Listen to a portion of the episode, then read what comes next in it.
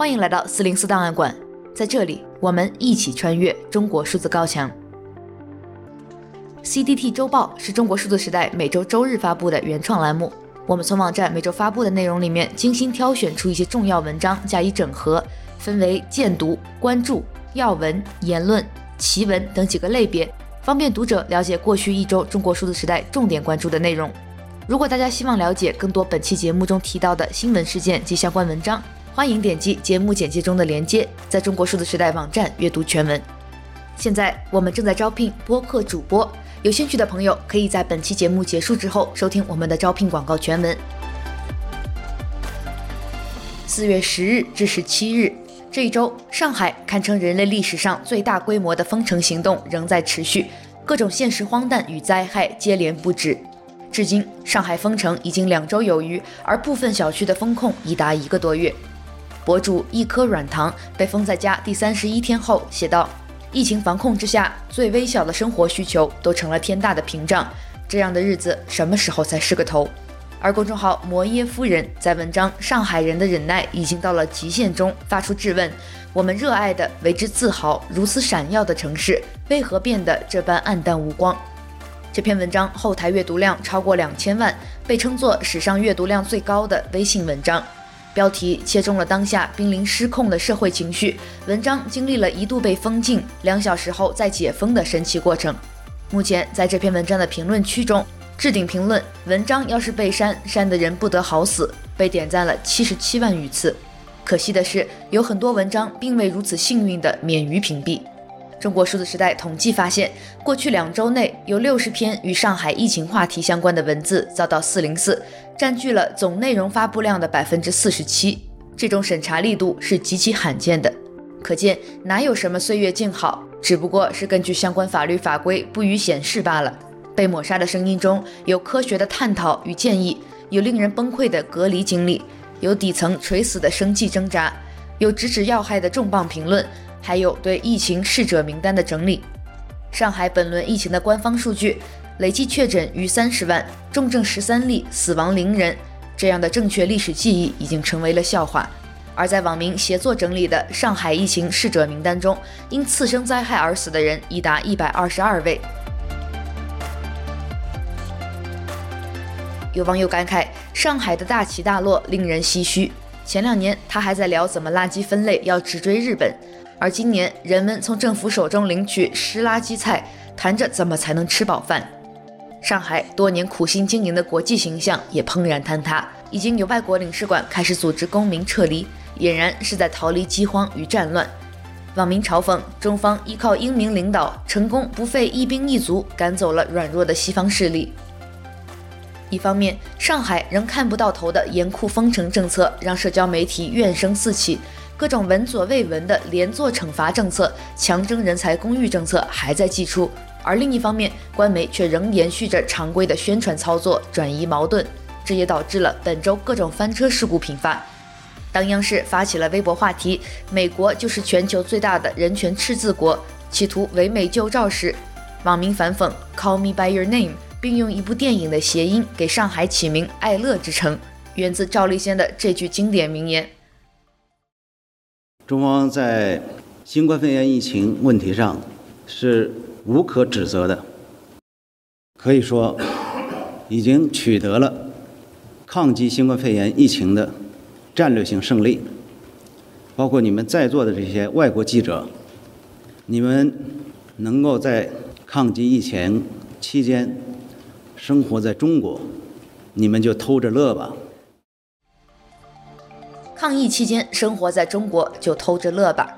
央视二零二一年的旧评：别跟风囤物资，不要去做事后自己都觉得可笑的事情，也被网友恶意挖出，疯狂打脸。大米白面囤多了生虫，蔬菜攒多了会烂掉，罐头倒是吃得住，可是天天吃罐头也不行啊。中国改革发展到今天，物资的丰富程度、物流的发达程度、资源调配的高效程度，还有全球供应的顺畅程度。足以让我们对社会和市场的正常运转有牢固的信心，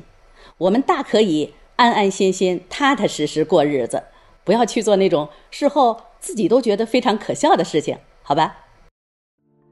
当共青团中央、北京晚报在微博下场猛批极端女权是网络毒瘤时，泛女权社群展开回击。上海疫情不见你消息置顶，网民关注女性境遇，提正常诉求，却被五花大绑抓出来大批判。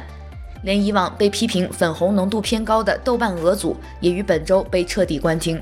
虽然豆瓣官方给出的理由是整治饭圈，但众所周知，此处也是一个重要的女权思想启蒙地。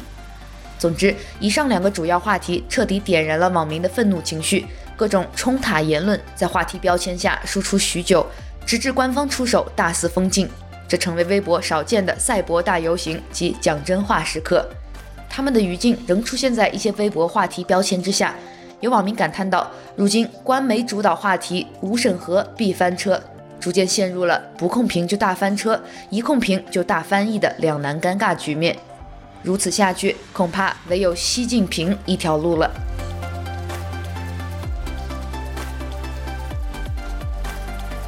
一周见读，本周发表于微信公众号“摩耶夫人”的文章《上海人的忍耐已经到了极限》，一度在微信平台被删除，删前后台阅读量超过两千万，被称为史上阅读量最高的微信公众号文章。目前原文已被恢复，但原因未知。在问题得不到重视和改进之前，面对居民的担忧和日益强烈的反对，我们已经不忍心再一次次把居民叫出来，经受这种不明不白的折腾了。所以特此声明：从现时起，我们将不再配合做核酸检测的志愿者工作，但仍会致力于其他有助于居民的公益工作。来自杨海退出核酸检测志愿者工作的声明。俄罗斯入侵乌克兰的战争已经进行了一个多月，这场战火也延烧到网络上的宣传战。在中国的互联网上，官方的舆论操控配合着民间的反西方情绪，使得主流舆论成为了一场假消息、支持战争以及仇恨言论的狂欢。大翻译运动就是在这一背景下应运而生，它的目的在于将墙内互联网上随处可见的高赞仇恨言论翻译成各国语言，从而让世界认识到中国互联网的舆论环境。四零四档案馆第九十一期节目：大翻译运动如何激怒了中国官媒？我们来回顾大翻译运动的发端、进展及其给中共大外宣造成的难堪。根据官方公布的数据，截至四月十五日，上海疫情中至今只有一例重症，没有死亡。与此同时，经媒体和网传因防疫强制措施而死亡的案例层出不穷。微博超话“上海防疫求助”阅读量也已经达到了八亿多次。四零四档案馆第九十二期节目，没有死于新冠，却因新冠而死，念出上海疫情逝者的名字。这期节目中，我们关注在上海疫情中因次生灾害而不幸去世的普通市民，让我们一一念出他们的名字。关于朝鲜人偷渡来离开朝鲜，有个专业名词叫做脱北者。本周我们发表了 CDT 连载《刑事判决书里的中国》第一百一十三期到一百一十六期，主题与脱北者相关。《刑事判决书里的中国》来自作者磨刀石说，通过分析已经公开的中国刑事判决书，呈现中国的地下社会真实状况。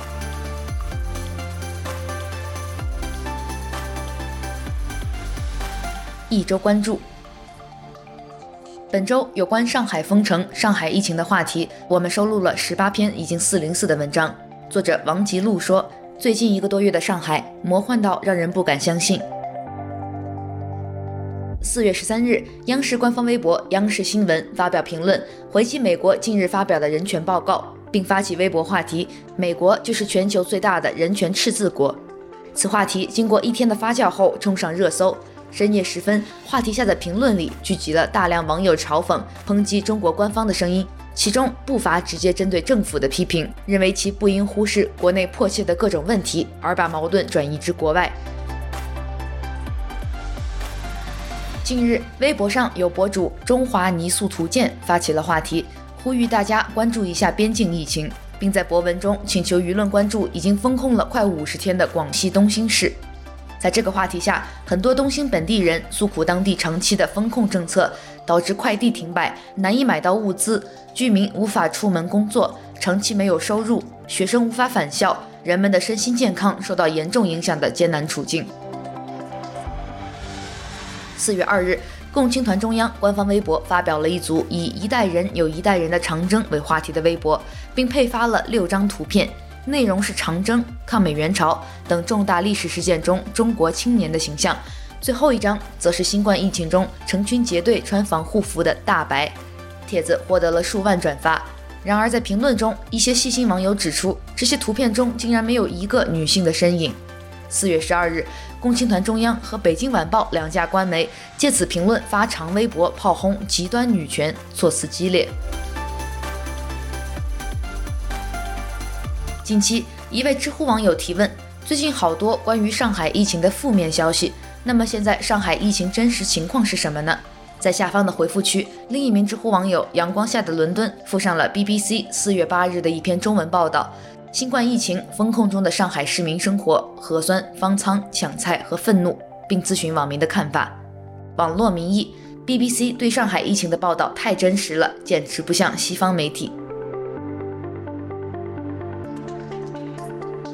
四月十一日，网上流传一张中国经济学家郎咸平的哥哥郎咸白所发布的截图，称其母亲在医院外等待核酸结果四小时后不幸去世。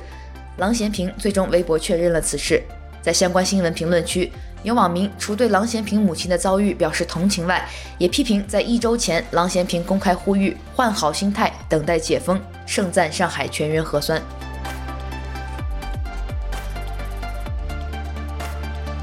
一周惊奇，一位上海网民发消息称，自己收到了当地政府投递的生活物资，然而其中的蔬菜却已经腐烂变质，无法使用。在评论区，许多上海网民也晒图分享了收到的湿垃圾菜。来自图说天朝，听我说谢谢你，因为有你，今天收到了湿垃圾。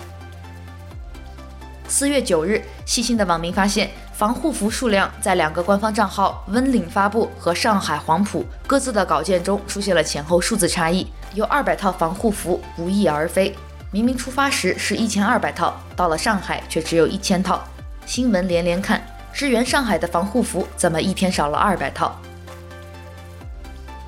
四月十二日，上海市虹口区嘉兴路街道瑞新居委会发布的一则温馨提示称，对于辖区内的新冠确诊病例，若不去方舱或拒绝转运，将会永远红码，永不摘帽，甚至还寄出了连坐法。来自历次存照，不去方舱或拒绝转运，永远红码，永不摘帽。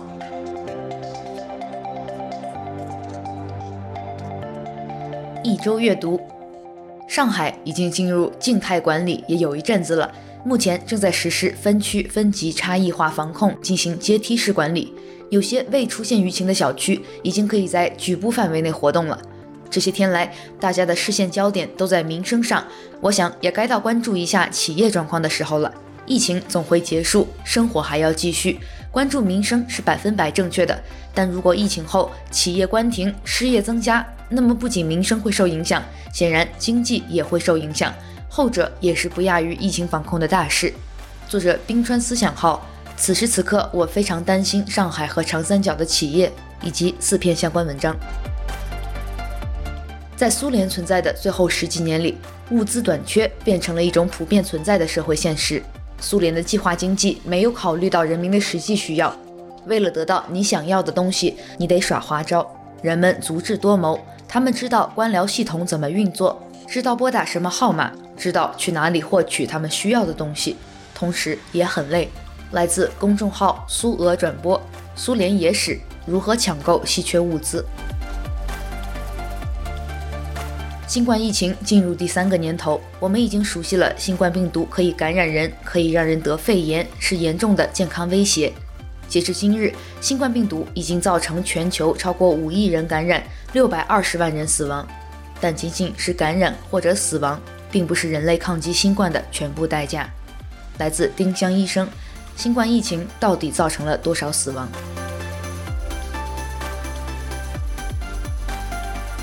一周视频。四月十三日，曾在二零二一年反对重庆当地双马联查政策而爆火的重庆电话哥，一段致电幺二三四五便民热线的通话录音流出。此次他因上海疫情封控期间灾难频频，向重庆市领导提出了五点建议。我那几天呢，我们都看到起相上海那些相关的那种，在那种疫情下一些一些人为制造的一些惨剧。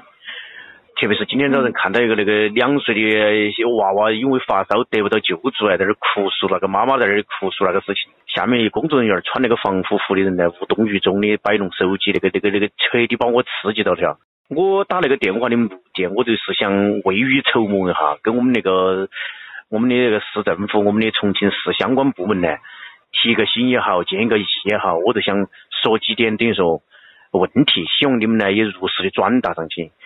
因为在那个疫情下，我们每个人都不可能置身于室外，重庆也不可能一直保证到确确实实都像在玻璃罩子里面一样，不受那个病毒的侵袭，也不会有那些现象出现，谁也不敢说那个话。最后，一位居住在上海的说唱歌手方略 Astro 创作的歌曲《New Slave》在网络广泛流传，歌词辛辣直白，点评了目前上海在疫情管控中的种种乱象。作者最初在 YouTube 发布视频时描述说，写于2022年3月30日，上海浦西封城前一天，意难平。这首歌曲在被网民上传到微博后，很快遭到屏蔽。当自由和思想一直被权力禁锢，当绿色的通道封锁上成为了禁锢，当穿上了制服却只关心自己仕途，当生命当尊严都被他们视为粪土，当没病的人被关在家当做了病人，当真正有病的人踏不进医院的大门，当因为遵守命令变成了理由去伤人，当他们变成行尸走肉被抽干了魂儿，藐视着生命，他们表情很淡定，他们一转眼就。以上就是本期播客的全部内容。下面我们要插播一条招聘广告，我们正在为四零四档案馆招聘播客主播，可以是兼职或者项目合作，职责主要包括播客文稿的编辑、录音、音频编辑和发布。我们希望你认同普世人权价值观，反对中国的言论管控，对中国的网络和新闻审查制度有一定的了解，有优秀的判断力和高度的责任心，有良好的新闻专业素养，熟悉中文网络媒体生态。对数字媒体技术有较强的学习能力，我们希望你有较强的中文编辑能力和数字多媒体的资料整理、编辑和档案管理能力。经过短期的学习和培训后，能够独立完成像本期播客一样音频、视频从文稿、录音、编辑到发布的系列工作。出于对合作者的安全考虑，我们暂不接受中国国内人士报名，其余地域、国籍、文凭、年龄、种族、性别一律不限。如果你感兴趣的话，我们已经将更详细的招聘启事链接放在本期播客的文字简介中，欢迎大家报名。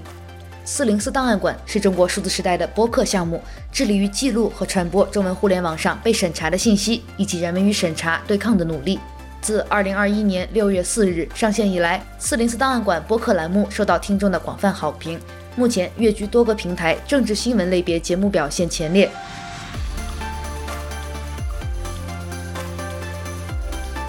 如果大家希望了解更多本期节目中提到的新闻事件及相关文章，欢迎点击节目简介中的链接，在中国数字时代网站阅读全文。欢迎大家通过电报、Telegram 平台向我们投稿，投稿地址请见本期节目的文字简介。阅读更多内容，请访问我们的网站 cdt.media。